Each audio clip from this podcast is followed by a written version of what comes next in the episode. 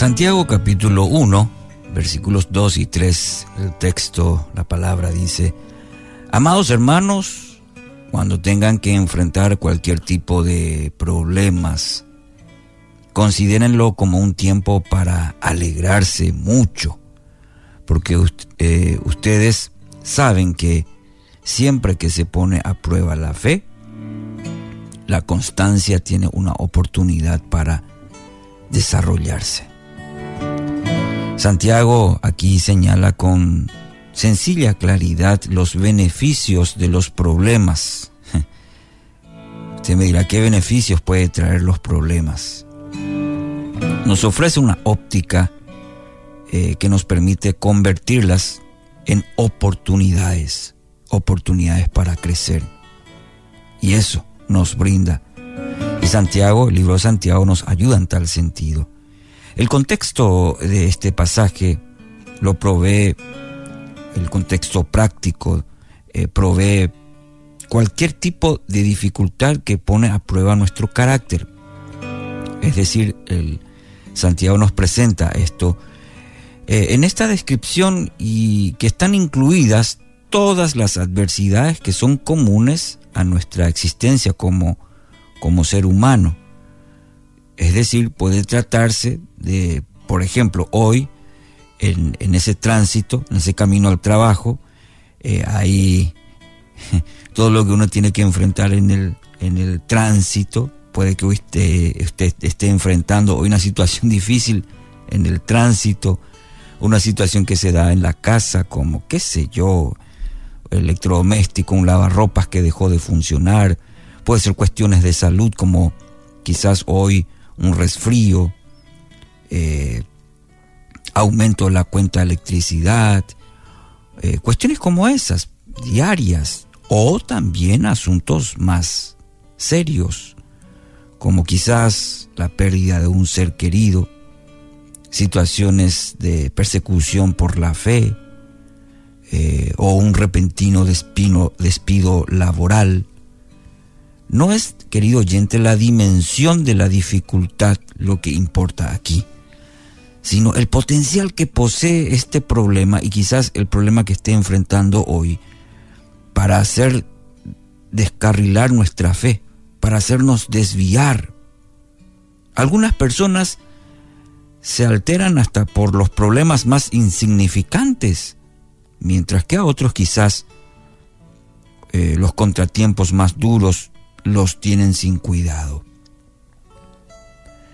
Aquí el pasaje nos invita a tener una actitud de plena alegría cuando nos enfrentamos a una prueba. Alegría en medio de una prueba, me dirá. Es llamativo que nos llame a alegrarnos mucho. Fíjese en el texto, Santiago 1, 2 al 3. Alegrarnos mucho porque cuando surgen los problemas, lo primero que suele desaparecer es el gozo, ¿verdad? Nos pasa a todos. Esto o este gozo se ve desplazado muchas veces por la tristeza, la amargura, o a veces, viene el enojo, la irritación, inclusive, inclusive a veces el fastidio. La razón bueno, es que nuestra miopía espiritual no nos permite ver más allá de la dificultad que tenemos delante de nuestras narices.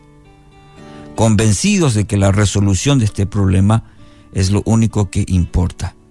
Y no nos detenemos a pensar, a reflexionar en los posibles beneficios que podemos tener, extraer, conseguir de las pruebas en nuestra vida. Poner los ojos sobre los beneficios, sin embargo, es lo que genera en nosotros la actitud de gozo. Y preste atención a esto. Poner los ojos sobre los beneficios de los problemas, de las situaciones que estamos atravesando.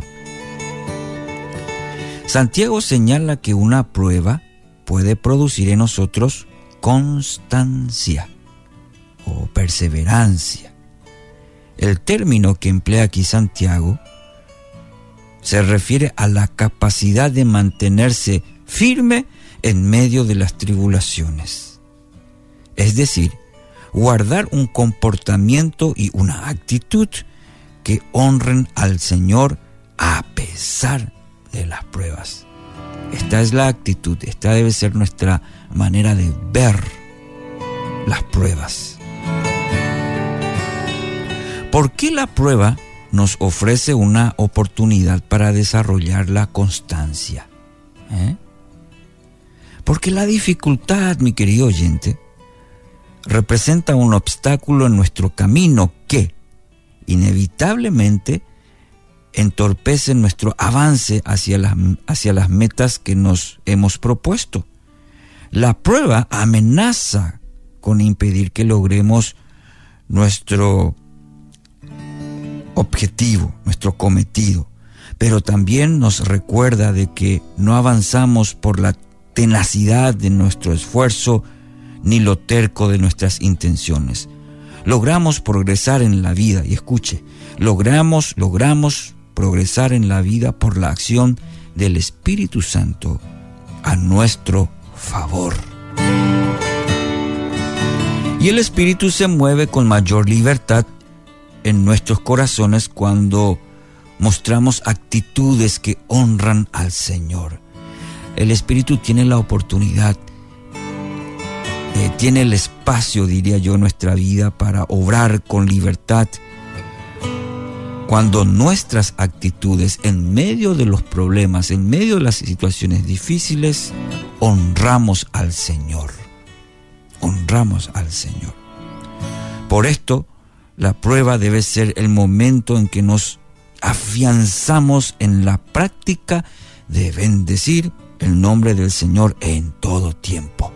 Lo dijo el salmista, lo experimentó el salmista. En todo tiempo mi alma te alabará. El apóstol Pablo en Romanos 5, 3 al 4, 5, 34 mejor. También nos alegramos al enfrentar pruebas y dificultades porque sabemos que nos ayudan a desarrollar resistencia y la resistencia desarrolla firmeza de carácter y el carácter fortalece, fortalece, mejor dicho, nuestra esperanza segura de salvación.